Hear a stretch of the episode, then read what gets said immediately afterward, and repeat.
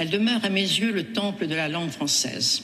L'intelligence de l'idée publicitaire, la grâce des dessins, la sûreté de l'exécution, la simplicité des lignes. J'aime ce métier. Par un affichage. Vous avez quand même besoin de communiquer. Le chef de publicité est un chef d'orchestre. Je suis pour la communication.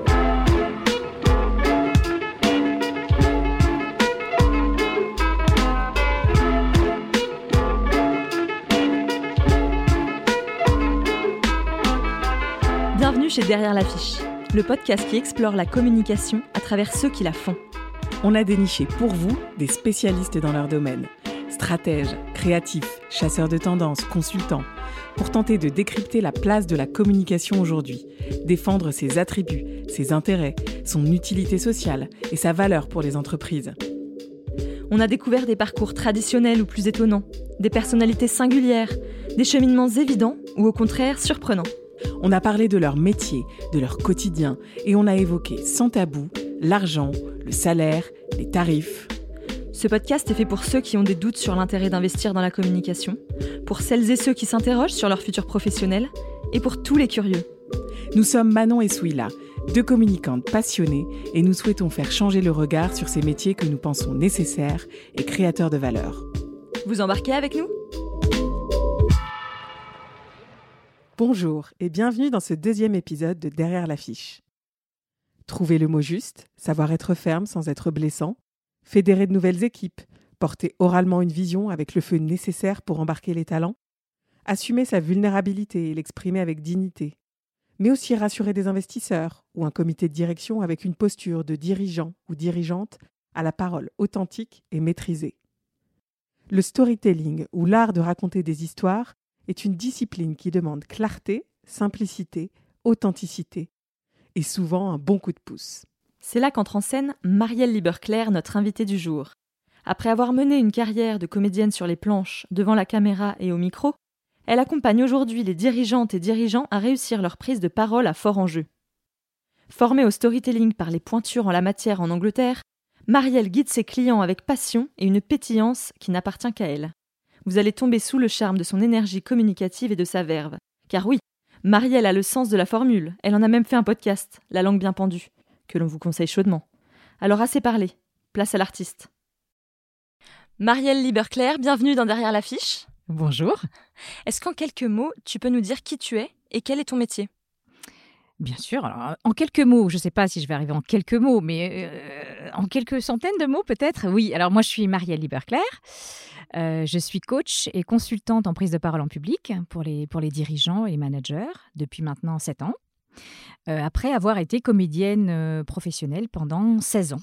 Euh, voilà, sur les planches aussi. J'ai fait aussi un peu d'image. hein. J'ai joué dans des séries télévisées, j'ai joué dans des sketchs pour Groland. J'ai fait des petits personnages comme ça, euh, euh, voilà, en passant. Et, et j'ai beaucoup aimé ce métier. J'ai vraiment, ça a été quelque chose de très très fort, euh, au- autant dans mon dans le développement, je dirais, de la créativité que dans euh, la confiance en soi, parce que j'étais quelqu'un qui avait euh, finalement assez peu confiance en elle. Et, hum, et je dirais que ça, a- ça a apaisé quelque chose.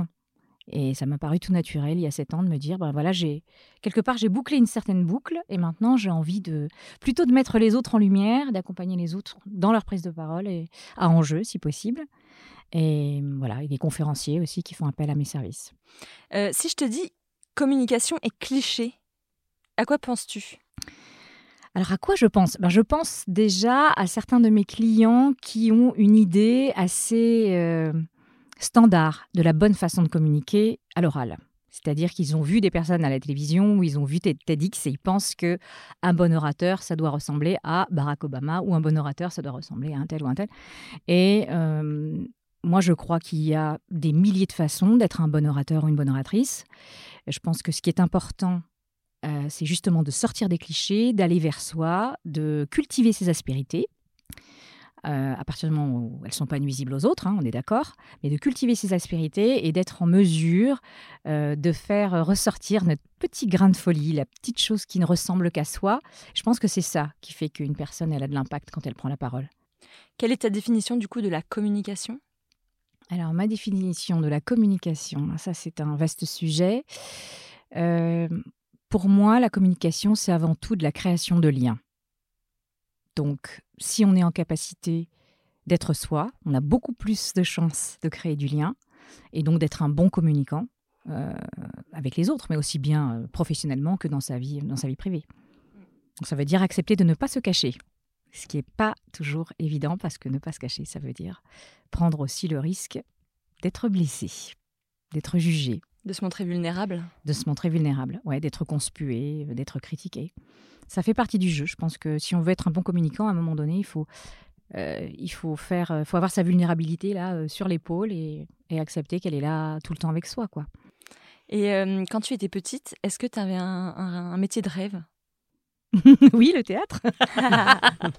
oui, oui, Euh, oui, je voulais être sur scène. Je passais mon temps, comme beaucoup de petites filles d'ailleurs. Ça, c'est pas forcément une grande originalité, mais à me déguiser, à inventer des histoires, à- écrire des histoires, à écrire des poèmes. J'écrivais beaucoup.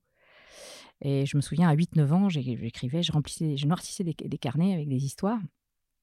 Et euh, je, voilà, je cousais des déguisements. Et je, voilà, je faisais beaucoup de. J'in- J'inventais beaucoup de, de personnages et d'univers. Ça, je me souviens que c'était quelque chose de très, très fort. Et euh, voilà. Justement, on a lu dans une de tes interviews que tu compares euh, bah, le travail de la prise de parole euh, à la brasse. On s'est demandé justement comment tu conçois une session de coaching, comment tu accompagnes ces personnes à trouver euh, bah, cette petite, euh, ce petit grain de folie euh, justement et à le modeler. Je dirais que la première chose, c'est que je les écoute beaucoup. J'ai une langue bien pendue, donc ça me demande une certaine discipline, mais je sais que c'est le seul chemin pour leur permettre, eux, de d'accoucher en fait de leur, de leur vrai style oratoire. On a tous un style oratoire, même si on ne s'en rend pas compte. On a une façon de communiquer les informations, de communiquer son savoir, son expertise. D'une certaine façon, on a un vocabulaire qui nous est propre. Euh, on a une gestuelle qui nous est propre aussi. Et donc, la première phase, quand je travaille avec un client, c'est déjà de bien l'écouter, de savoir euh, ce qui l'anime, ce qui le fait vibrer, ce qui, ce qui est important pour lui, quelles sont les valeurs euh, qui sous-tendent aussi son action dans le travail. Et à partir de ça, je l'aide à construire son, sa prise de parole. C'est-à-dire qu'ensemble, on va travailler sur qu'est-ce qu'on met en début, comment est-ce qu'on crée l'accroche, comment est-ce qu'on, quelles sont les anecdotes. Euh, par, parfois, le client me dit non, cette anecdote-là, non, euh, elle n'a absolument aucun intérêt, alors qu'en fait, c'est une pépite, mais que lui, il est trop proche pour savoir que cette histoire-là est une histoire très forte, qui est une histoire très singulière et qui va pouvoir toucher les gens. Je pars du principe, je me dis, si moi, elle m'a touché, si moi, elle m'a impacté, ça peut impacter d'autres gens. Et, euh, et, ensuite, ils reviennent vers moi en me disant, mais oui, j'ai raconté cette fameuse anecdote et j'étais étonnée. Il y, des gens, il y a des gens qui avaient les, yeux brillants, il y en a d'autres qui ont ri. Enfin, ça a créé, ça a créé quelque chose, une émotion. Et ils sont très surpris.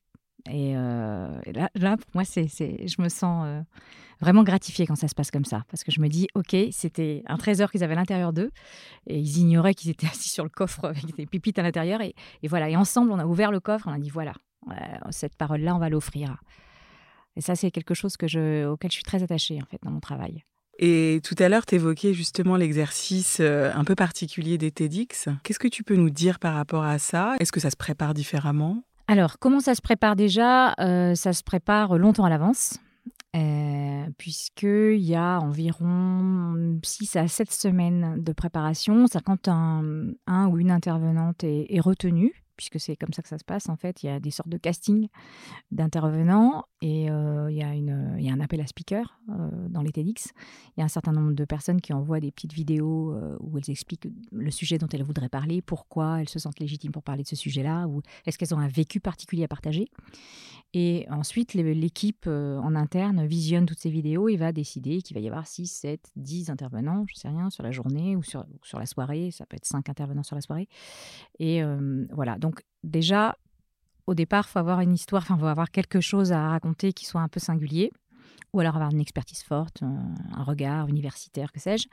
Et après, nous, les coachs, puisqu'on est plusieurs en général sur chaque TEDx, notre travail, c'est d'accompagner la personne à euh, accoucher de son talk avec le plus de. Comment dire avec le plus de une, avec une parole qui puisse toucher tout le monde c'est-à-dire que le public TEDx c'est un public c'est monsieur et madame tout le monde Voilà.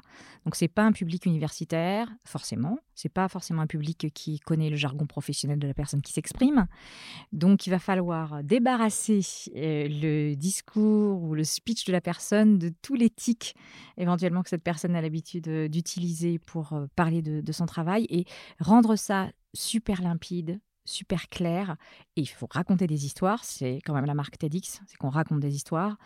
Euh, on donne des exemples frappants, on crée des images pour que un savoir, même qui est un savoir au départ qui soit très technique, soit très, euh, j'ai envie de dire, euh, très savant, puisse être mis à la portée de quelqu'un qui est sorti de l'école avec le brevet des collèges et, que voilà, tout le monde a, a, droit à la connaissance et c'est ce que j'aime dans les TEDx. Tout le monde a droit à la connaissance et tout le monde a droit d'avoir euh, accès à cette connaissance sans, sans, se dire mais en fait c'est trop intelligent pour moi, ça j'y arriverai pas, j'arriverai pas à comprendre. Cette, ce savoir-là, il me parvient pas, donc il, ne me sera pas utile. Euh, donc voilà, donc nous en tant que coach, c'est ce travail-là qu'on fait. On se met vraiment à la place des gens qui sont dans la salle et on se dit voilà, là c'est trop savant, là ça manque de clarté, là pourquoi est-ce que tu dis ça de cette façon-là? Moi je pense que tu pourrais le dire d'une façon plus, beaucoup plus simple et directe. Et on voilà, et puis on les, on les engage effectivement à raconter des histoires. C'est important de, de les ramener aussi à ça, puisque c'est le vecteur d'émotion, l'histoire, et c'est la chose qui est la plus universelle avec la musique peut-être. La musique et les histoires, c'est ce qui sous-tend toute l'histoire de l'humanité en fait. Mais quelque part, il y a presque un parallèle avec, euh, avec la, la comédie, justement d'arriver à trouver le bon curseur entre la sincérité en fait dans le discours et puis l'ultra préparation parce que concrètement euh, oui. donc tu les aides à trouver en fait ce, ce juste milieu. On parle du TEDx qui est un exercice hyper euh, cadré et policé en fait. Et chronométré. Et hein. chronométré, avec un format bien particulier. Oui.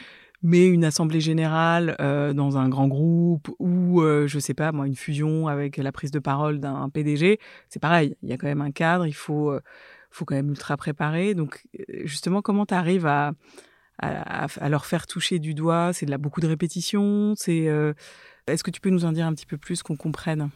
Oui, alors effectivement, il y a de la préparation, il y a beaucoup de préparation. En fait, pour être naturel, ça demande énormément de préparation, puisque le, le réflexe euh, le plus largement répandu, c'est justement à partir du moment où je m'exprime devant un groupe, je m'exprime devant un grand nombre de personnes, c'est que je perds mon naturel.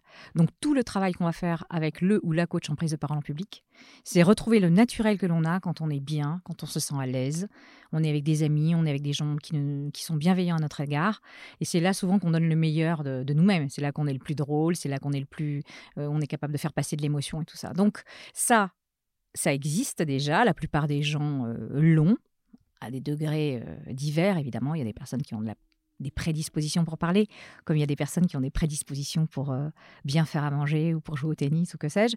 Mais globalement, on est tous capables d'être de bons orateurs quand on est en confiance.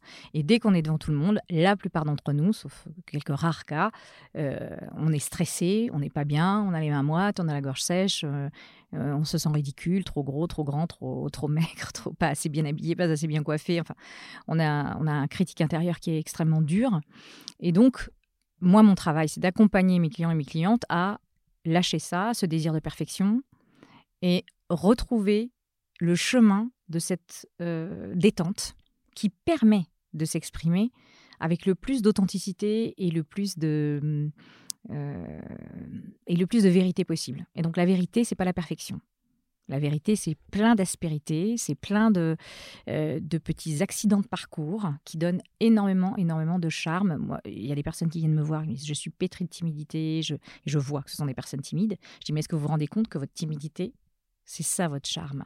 Vous arrivez sur scène, et eh ben oui, vous avez peut-être votre lèvre qui tremble un peu. Et ben moi, si je suis spectatrice, je vais me dire, ben, cette personne elle est timide, mais qu'est-ce que c'est charmant d'avoir ce courage d'aller parler devant les autres en ayant ce petit tremblement de la lèvre. Donc voilà, c'est juste euh, euh, leur faire prendre conscience que euh, ce ne sont pas des gens cassés. Il n'y a rien à réparer en fait. Il y a juste à les accompagner, à leur donner confiance dans le fait que leur parole est intéressante. Et après, on travaille pour que ce soit bien construit.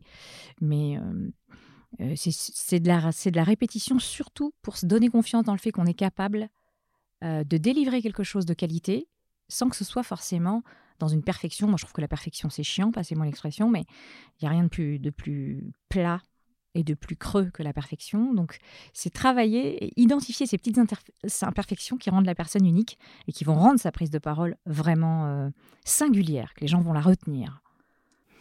Euh, du coup, est-ce que tu as déjà rencontré des... Euh, alors j'imagine que tes clients te sollicitent spontanément parce qu'ils ont un exercice et ils sont un peu devant le fait accompli, mais des gens qui percevaient pas forcément la valeur de ton accompagnement et que tu as réussi à, justement à convaincre ou euh, Bien sûr.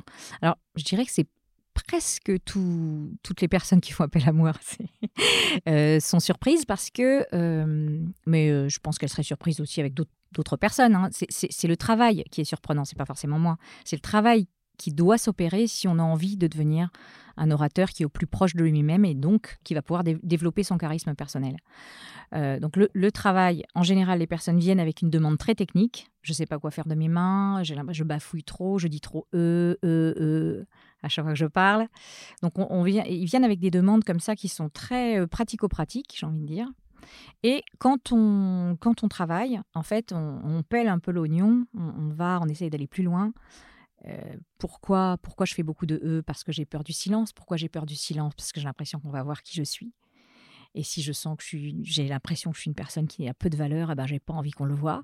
Donc, je remplis le silence avec des E et des E et des E. Donc, euh, là, tout le travail qu'on a à faire, c'est se dépouiller de ça, c'est-à-dire c'est d'accepter le silence, ça veut dire d'accepter d'être regardé, même quand je ne parle pas, d'accepter d'être vu dans ce que je suis, et donc de trouver ce sentiment de confiance et cette verticalité qui permet de dire, je suis comme je suis, je ne suis pas parfait, je ne suis pas parfaite, mais je m'accorde, suffisamment d'auto-bienveillance pour me dire que tel que je suis, eh bien, je, suis digne de venir, de parler devant les autres. Je suis digne d'intérêt, je suis digne d'être validé par les autres, tel que je suis. Il y a des personnes à qui ça plaira, d'autres à qui ça ne plaira pas, et ça n'est pas grave. Et ça aussi, c'est une chose, surtout d'ailleurs avec mes clientes femmes, on travaille beaucoup sur ça. en tout cas, c'est un sujet que j'aborde beaucoup avec elles, euh, sur le fait d'accepter de, déplaire à certaines personnes. On ne peut pas plaire à tout le monde, et il n'y a pas de problème. Voilà, ça ne veut pas dire qu'on est quelqu'un de nul s'il y a des personnes qui ne sont pas d'accord ou qui nous critiquent ou qui disent que euh, on n'est pas un professionnel valable. Euh, c'est leur droit de penser ça, mais c'est pas pour autant que c'est vrai. Donc voilà, faut se détacher de ça. Mais c'est compliqué, je pense, dans la culture, dans l'éducation des petites filles. c'est une des premières injonctions, c'est de plaire à tout le monde. Ça me paye parfois du, temps de se défaire de, de ça, quoi. Alors, si tu le veux bien, on va revenir un peu sur euh, ton, ton parcours entrepreneur. Tu es aussi podcasteuse. Absolument. Donc, euh, tu es euh, à l'origine du podcast La langue bien pendue, qu'on aime beaucoup ici. Comment tu fais pour tout gérer? Tu as une routine C'est quoi la semaine type de Marielle? Ah mon Dieu, mon Dieu, mon Dieu. Comment je fais pour gérer? Ben, Moi-même, je ne sais pas trop, en fait. C'est un peu au fil de l'eau je crois que je, pourrais avoir la palme de la personne la plus désorganisée de, l'univers. En revanche, je compense par un grand enthousiasme. J'ai un tempérament enthousiaste, j'ai pas mal de vitalité et d'enthousiasme. Donc ça compense les défauts de super planification et de, euh, de tout bien ranger. Enfin, si vous voyez le bureau de mon ordinateur, c'est un peu toujours un peu fouillis, mais je m'y retrouve. Et hum, quand quelque chose me tient à cœur, euh, bizarrement, bah, je trouve toujours de la place dans l'emploi du temps pour le caser, et c'est le cas pour La langue bien pendue, qui est un podcast qui revient quand même tous les mois, donc ça va vite. C'est un podcast qui dure presque une heure et euh, avec un invité différent chaque fois. Et euh, bon, bah voilà, je n'ai pas vraiment de routine. Hein. J'aimerais, j'aimerais tellement pouvoir dire oui, j'ai une routine, je me lève à 5 heures du matin, je fais une heure de yoga, je bois du jus, du jus vert et tout ça. Non, non, non, je fais comme je peux. et certains jours, je peux peu. Donc voilà, bah, ces jours-là, j'en fais moins. Et, le jour d'après, ben, je vais travailler 10 heures d'affilée pour pouvoir rattraper mon retard. Alors du coup, ça pose la question de l'équilibre vie perso, vie pro. Comment tu vis les choses? Ça dépend des semaines. Il y a des semaines où c'est très équilibré et d'autres où c'est un peu n'importe quoi. Donc euh, voilà. C'est, je pense que pour beaucoup quand même d'indépendants, c'est le cas. Euh, ceux, qui sont autour de moi, en tout cas, il y, y, a, beaucoup de gens qui me disent qu'ils vivent la même chose. Je pense que l'équilibre, je pense qu'il se fait sur l'année. Ça peut pas se faire sur une semaine, en tout cas pas à mon sens. Euh, Il y a des moments où je m'accorde une journée de congé en plein milieu de la semaine parce que j'ai énormément travaillé pendant dix jours et là d'un coup euh, je sature. Donc pendant une journée je ne fais rien. Mais quand je dis que je ne fais rien, c'est l'art de ne rien faire. C'est pas euh, je fais rien mais je fais mes carreaux chez moi, j'écris 12 000 mails à ma famille et tout ça. Non, je fais rien. Je me mets sur mon canapé et je rêvasse en fait. Voilà. Éventuellement je mange des petits biscuits au chocolat parce que j'adore ça. Mais voilà. Je vraiment, euh, euh, c'est je sais du tout ou rien quoi. C'est le bourreau de travail et ensuite euh, la flemme totale. Mais je me recharge très bien et le lendemain je repars. J'ai l'impression que que j'ai rajeuni de 10 ans quoi. C'est ton équilibre en fait. C'est mon équilibre. Oui. Oui, tout à fait. Et alors du coup, comment on arrive à ce métier-là? Euh, On va faire un petit euh, flashback. Euh, quelles, quelles sont tes formations? Euh, As-tu fait des stages, tes expériences professionnelles? Il y a plein de façons de devenir coach en prise de parole en public, puisque je connais plusieurs personnes qui font mon métier, qui n'ont pas du tout le même background. Donc il y a des personnes qui viennent du monde du journalisme. Il y en a qui euh, ont été euh, euh, professeurs d'université, etc. Ce sont des gens qui viennent du monde de la parole, qui, qui étaient déjà, euh, en général, qui avaient l'habitude de s'adresser à un public. Moi, bon, bah, j'ai fait du théâtre, donc déjà l'oralité, ça a été mon métier pendant de nombreuses années. Et puis, en 2013, j'ai décidé de changer de vie. Là, pour le coup, c'était lié aussi à un équilibre de vie pro-perso. Ça rejoint la, la question de tout à l'heure parce que tout à coup, je me suis dit, mais en fait, j'ai envie d'une autre vie. J'ai envie euh, le soir d'être avec mes proches bah, et pas d'être sur scène. Euh, j'ai plus envie de partir en tournée pendant 15 jours, euh, de vivre dans des hôtels, etc. J'ai envie le soir de, rentrer chez moi, de, voilà, de passer du temps euh, avec, avec les gens que j'aime et de pas être tous les Noëls sur scène, tous les premiers de l'an sur scène, de pas être tout le temps en train de travailler en fait quand euh, mes amis, euh, mon fiancé, lui est en congé, parce qu'on est un peu à l'envers du reste de la population. Donc c'est c'est un très beau métier, mais je trouve que c'est un métier exigeant de, du point, de ce point de vue-là. Et donc j'ai décidé de, que j'avais envie d'une vie un peu plus régulière. Donc j'ai fait un bilan de compétences et à l'issue de ce bilan de compétences, c'est arrivé un peu d'une façon tellement évidente. La personne qui m'accompagnait m'a dit Ben oui, euh, effectivement, si vous aimez la pédagogie, euh, parler, c'est- ça a été votre métier pendant toutes ces années. Est-ce que vous avez pensé coaching, prise de parole en public, formation autour de, de l'oralité? Ah, Je sais pas, oui, évidemment. euh, Enfin, ça m'a paru là aussi tomber sous le sens. J'ai fait une formation de formateur sur la prise de parole en public qui était d'ailleurs dédiée euh, à, des comédiens. C'est-à-dire qu'on on venait avec nos outils et nos exercices d'acteurs et, on, apprenait à créer des formations à partir de ça. Donc voilà, ça, ça a duré trois mois. Et ensuite, j'ai commencé, euh, j'ai pris mon petit bâton de pèlerin et j'ai commencé à chercher des clients. Euh, et surtout, j'ai euh, aiguisé ma connaissance du milieu des entrepreneurs et de l'entreprise, puisque euh, euh, pour moi, c'était important. Je me dis, je vais travailler avec des gens qui sont dans des grosses boîtes. C'est important de connaître leur univers, de savoir euh, quels sont les, défis euh, qui les attendent et de comprendre un petit peu dans quel milieu ils baignent et comment moi je peux les aider au mieux. Donc, euh, tout de suite, j'ai adhéré à des réseaux d'entrepreneurs. Je, me suis abonnée à des magazines, genre management, etc. Je lisais, je, je surlignais. Enfin, j'ai un peu fait mon. Je me suis un petit peu fait ma formation toute seule, mon auto-formation sur le sujet. Et en 2015, donc deux ans après avoir commencé, euh, avoir commencé comme coach en prise de parole public, j'ai fait une formation euh, sur le storytelling, le storytelling corporate. Je suis partie à Londres, me former auprès de Robert McKee, qui est le grand euh, pape de, du storytelling américain. Et, voilà, et donc j'ai rajouté cet arc-là à, à ce que je faisais déjà.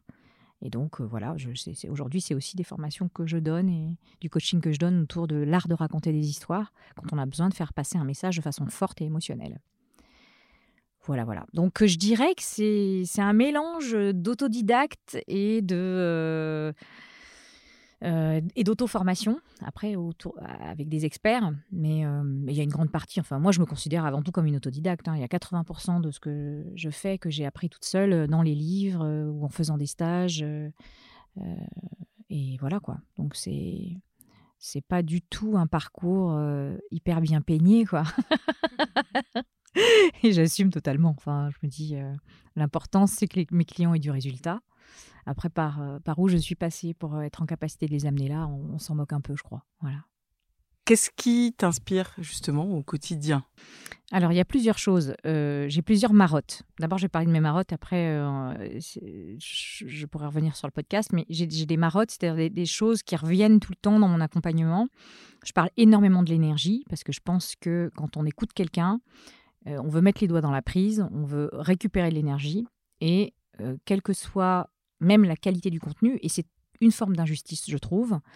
Euh, on peut avoir un contenu assez pauvre, mais si on le délivre avec une certaine qualité d'énergie, les gens vont, vont rester scotchés, ils vont, ils vont être pendus, euh, pendus à vos lèvres. Et euh, même si peut-être 48 heures plus tard, ils vont dire Ouais, ben, finalement, j'ai pas appris grand-chose.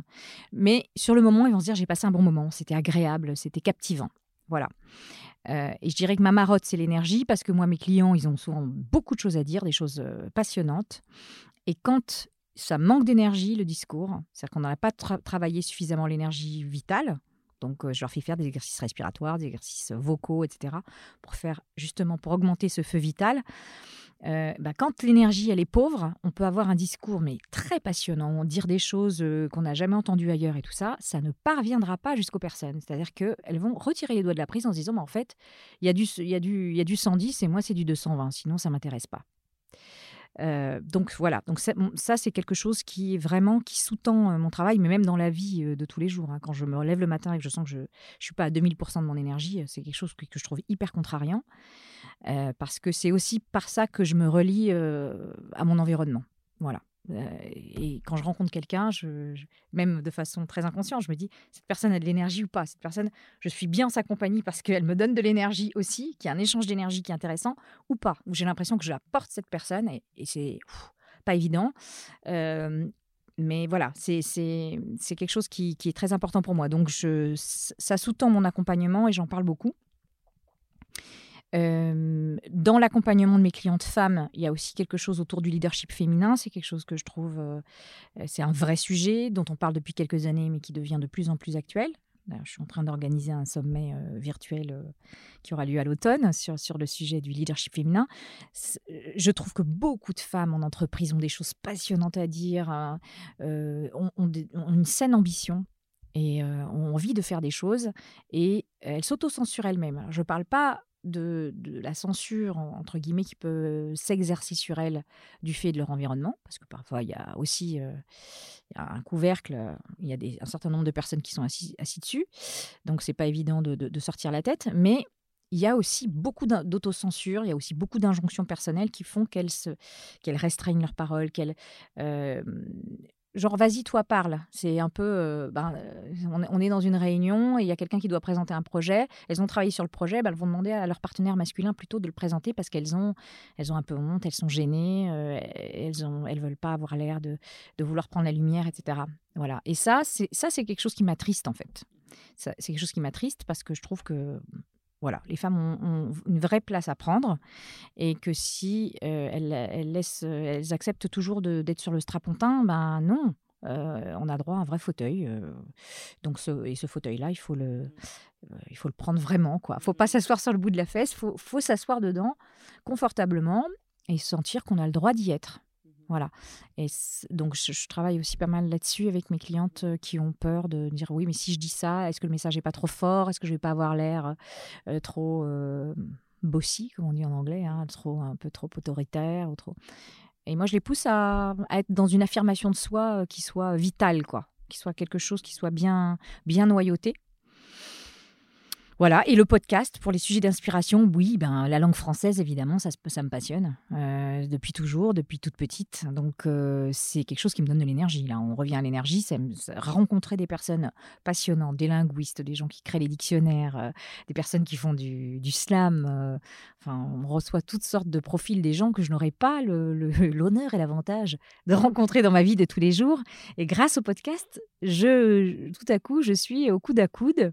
Oui, tu Euh, passes un moment avec eux. Je passe un moment avec Mhm. eux et on échange autour de leur vie, de leurs études, de, de euh, voilà des sujets qui les qui les occupent et parfois qui les préoccupent. Et euh, c'est vraiment, enfin moi je me je ressors de là toujours extrêmement rafraîchie. Ça me donne plein d'idées. J'apprends plein de mots aussi, de nouveaux mots. Et c'est une façon toujours d'être dans l'auto-formation. Moi, je me dis, voilà, je suis avec des personnes qui ont fait beaucoup plus d'études que moi. Je suis entourée de toute façon dans ma vie de personnes qui ont fait beaucoup plus d'études que moi. Et euh, je trouve ça euh, très, euh, extrêmement nourrissant, en fait. Je- ces personnes-là s'en rendent pas compte, mais je me nourris de, de, leur, euh, euh, de, leur, euh, de tout ce qu'elles savent, que j'ai pas eu la chance d'apprendre sur les bancs de l'école. Et ben c'est pas grave, je, je leur pose des questions. Je- J'ai jamais peur d'avoir l'air bête, en fait. Je me dis, bah, si j'ai l'air bête, c'est pas grave. Je serai un petit peu moins bête après avoir eu la réponse que je, je recherchais. Par rapport à ce que tu disais tout à l'heure sur notamment le, le fait de prendre un peu conscience que voilà, il faut prendre la parole. Est-ce que justement par ton expérience de podcasteuse sur la langue française et justement la, partie prise de parole en public, est-ce que tu as des conseils à donner euh, à cette nouvelle génération qui pourrait euh, se, voilà, se questionner sur des orientations ou sur, euh, ou sur comment faire évoluer tout ça?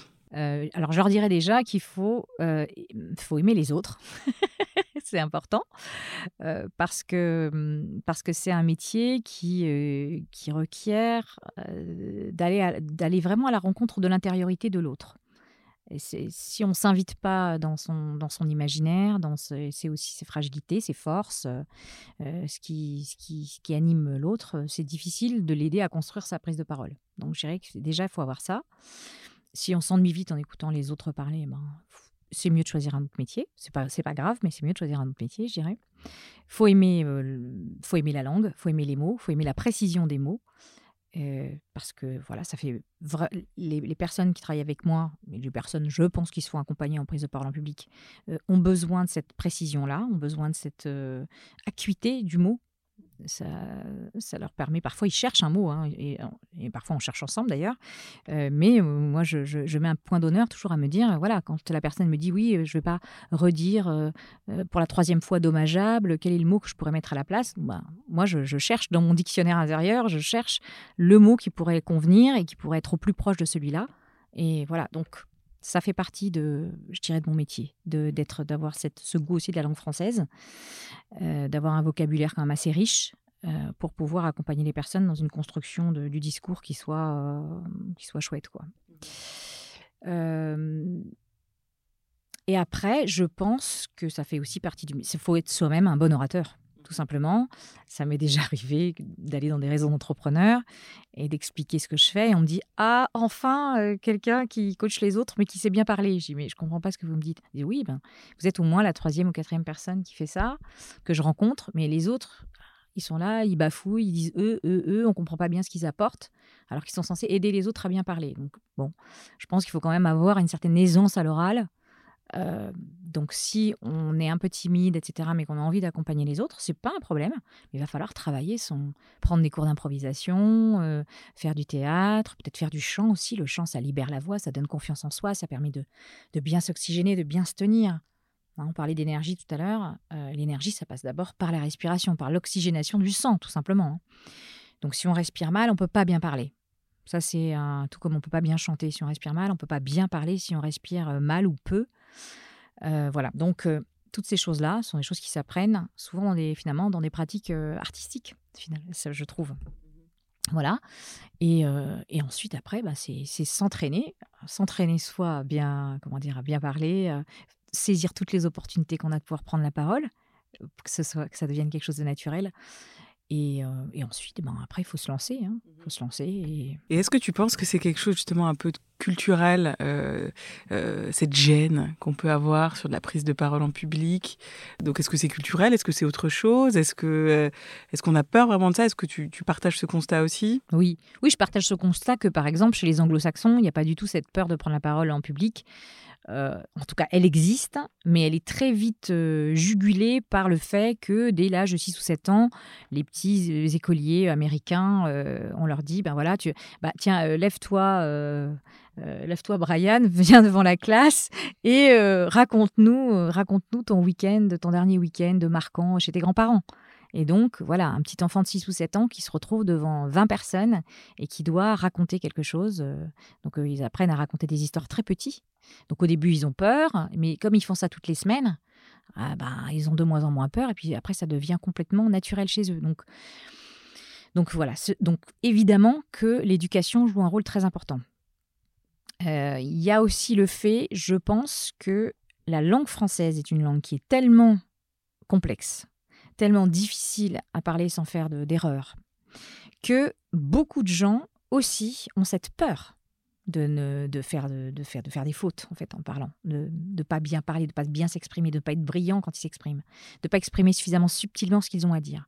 Donc, ils se, ils se retiennent, et en fait, c'est la dernière chose à faire, puis, puisque plus on parle, et mieux on parle, comme pour tout. Voilà. Si on fait de la bicyclette une fois tous les 20 ans, il y a pas mal de chances pour qu'on finisse dans le fossé. Si on en fait toutes les semaines, euh, tous les jours, on va devenir euh, voilà, un cycliste euh, émérite. Donc c'est une pratique. C'est avant tout, avant tout une pratique. Donc moi j'engage les personnes qui ont envie de mieux parler en public. Je leur dis, ben, saisissez toutes les occasions. Vous avez le, j'en sais rien, le- le- les 40 ans, les 50 ans de votre mère, ben, parlez. Euh, vous avez un ami euh, qui se marie, parlez. Vous avez, euh, j'en sais rien, vous, quittez un travail et puis on vous a fait un petit cadeau, il y a un petit pot de départ. Préparez un petit, un petit speech de deux minutes. C'est pas la peine de faire un grand truc. Un petit speech de deux minutes pour remercier les gens qui vous ont aidé, qui vous ont appris des choses, etc. Toutes les occasions sont bonnes à saisir. Et voilà. Et ça, ça c'est vraiment quelque chose à cultiver. Je pense, hein, pour, pour devenir le meilleur orateur qu'on puisse être, la meilleure oratrice qu'on puisse être. Alors nous aussi, euh, ici, on est très attachés à la langue française. On est même amoureuse des mots. Donc, euh, on sait que euh, dans la langue bien pendue, vous aimez bien poser la question de votre mot préféré. Donc, quel est ton mot préféré de la langue française aujourd'hui? Mon mot préféré de la langue française, j'en ai plein de mots, mais celui que j'ai envie de, de mettre en avant aujourd'hui, je pense que c'est le mot enthousiasme.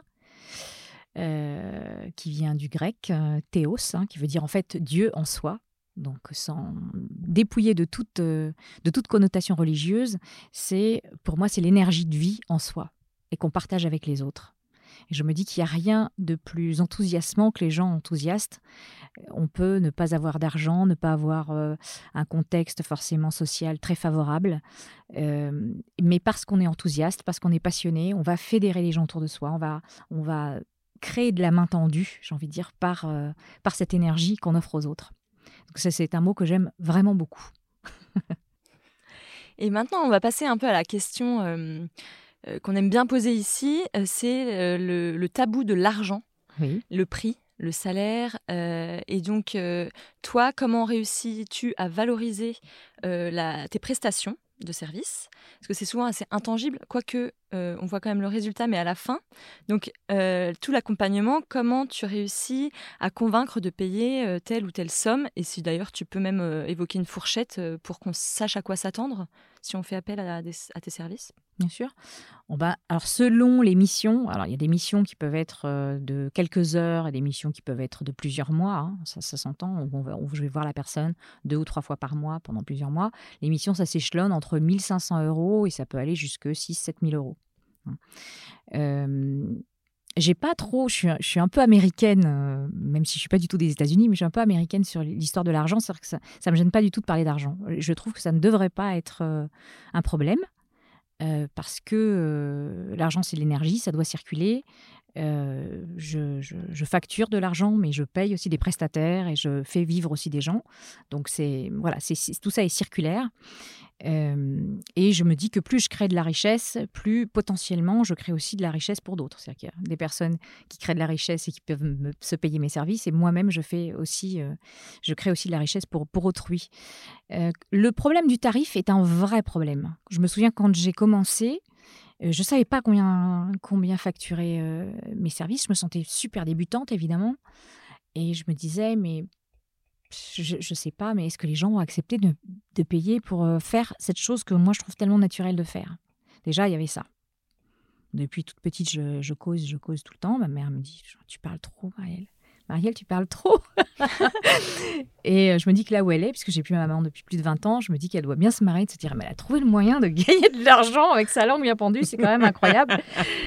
Donc voilà, Euh, c'est la petite, euh, c'est, c'est- c'est ma petite taquinerie que j'ai que j'ai avec elle dans ma tête quand je pense à ça. Mais euh, euh, c'est un vrai sujet. Moi, je pense que quand on doit fixer les tarifs, et, les tarifs, c'est un peu comme un, comme un costume. J'aime bien prendre cette euh, métaphore, c'est ce- celle que je trouve la plus juste. Donc, faut pas que le costume soit trop étroit, parce que sinon, on est dans une frustration, on donne beaucoup de temps. Moi, je ne peux pas faire, par exemple, je peux pas faire 7 heures de coaching par jour. C'est impossible. Quand je, je parle du coaching individuel, hein. coaching individuel, je vais faire deux séances par jour d'une heure trente ou deux heures. Et ensuite, le reste du temps, je vais faire des tâches qui me prennent très peu d'énergie nerveuse parce que je suis vidée.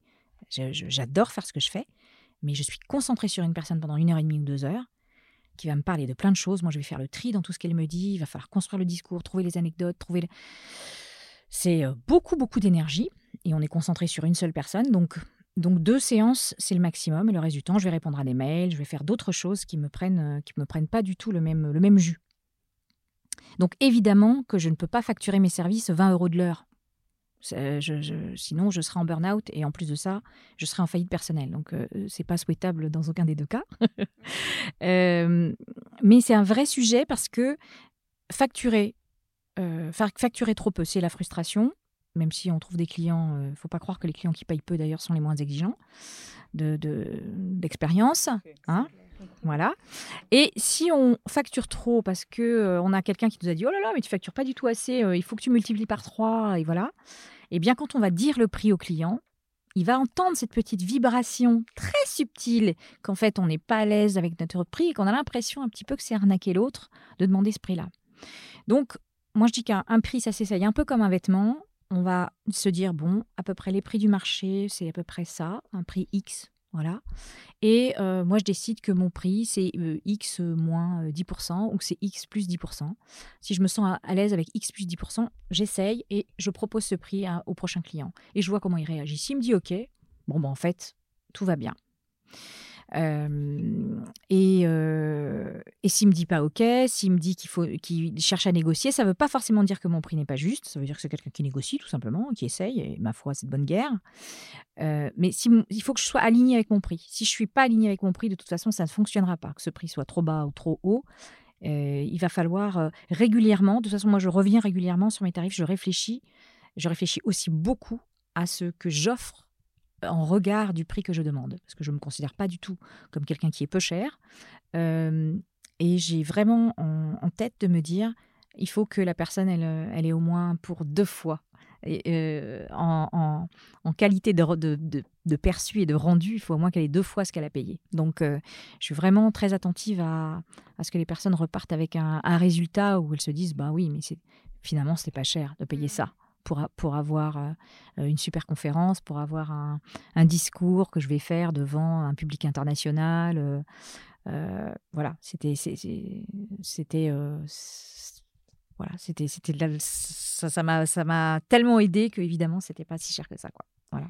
Et je me pose la question, est-ce que tu as un exemple, par exemple, d'un client ou d'une cliente qui a été pour toi euh, une fierté, enfin, dont le travail, le travail qui a été mené t'a rendu vraiment euh, heureuse pour cette personne et pour toi?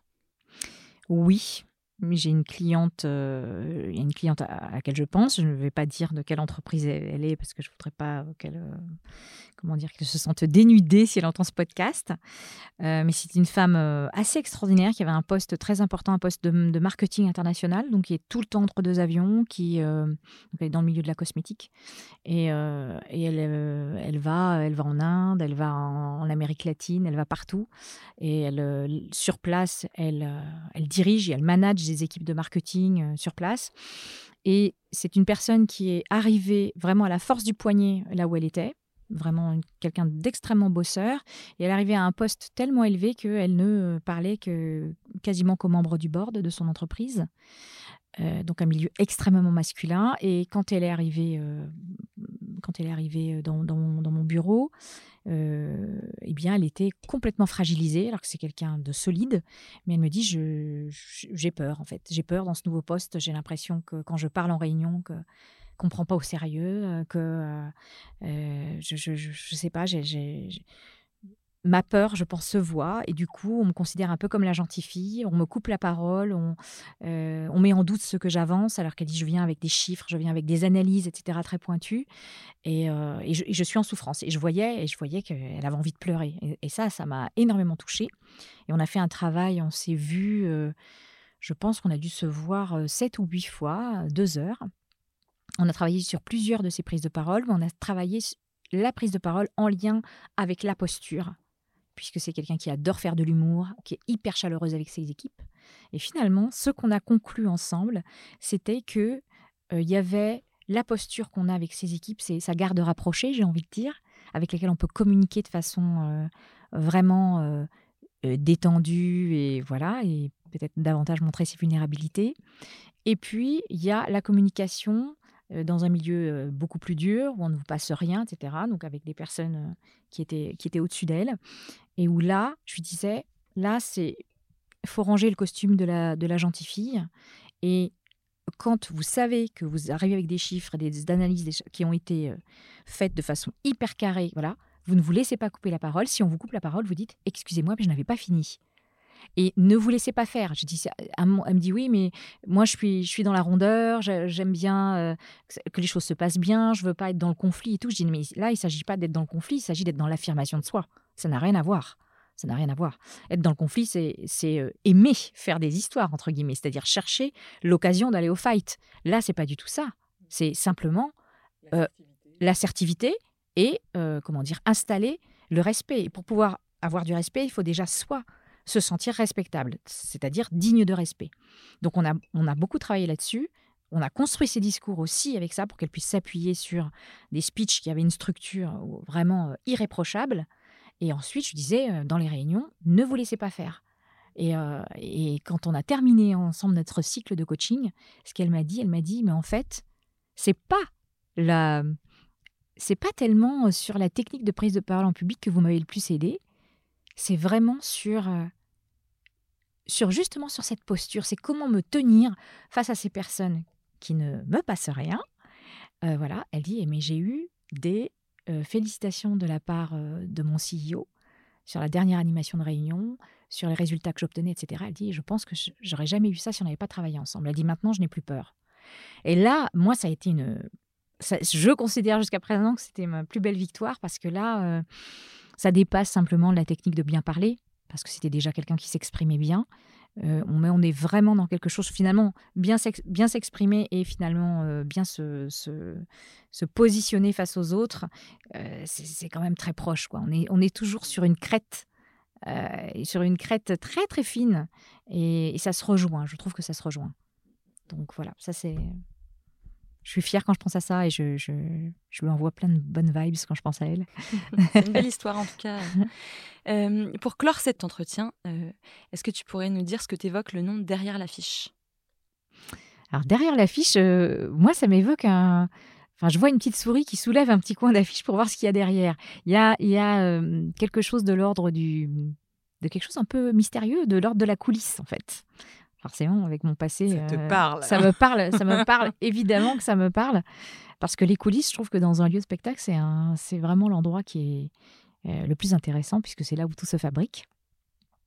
Et, euh, et quand j'étais artiste, d'ailleurs, je disais toujours, oui, bien sûr, j'aime être en public, j'aime faire mon travail voilà, au contact du public, mais les répétitions, les ratages, on recommence, on cherche l'énergie du personnage, comment il bouge, ce qu'il a vécu avant, on cherche ses émotions et tout ça toute cette chose-là qui se passe en coulisses, derrière l'affiche, euh, c'est là où on grandit, c'est là où on apprend, euh, c'est là où on apprend à se connaître, à savoir où sont aussi nos limites. Et euh, pour moi, c'est là où tout, où tout se crée, en fait. Merci beaucoup, Marielle Liberclair. Merci.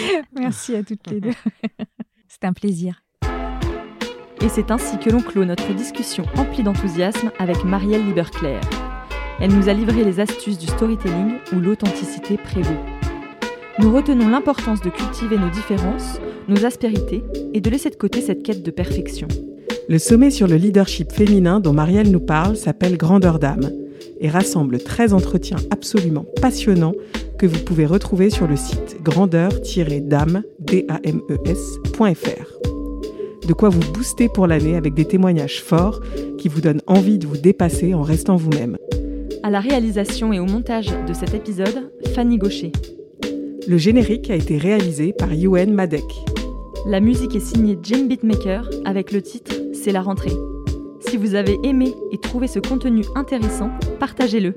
Parlez-en autour de vous. À bientôt pour découvrir notre prochaine tête d'affiche.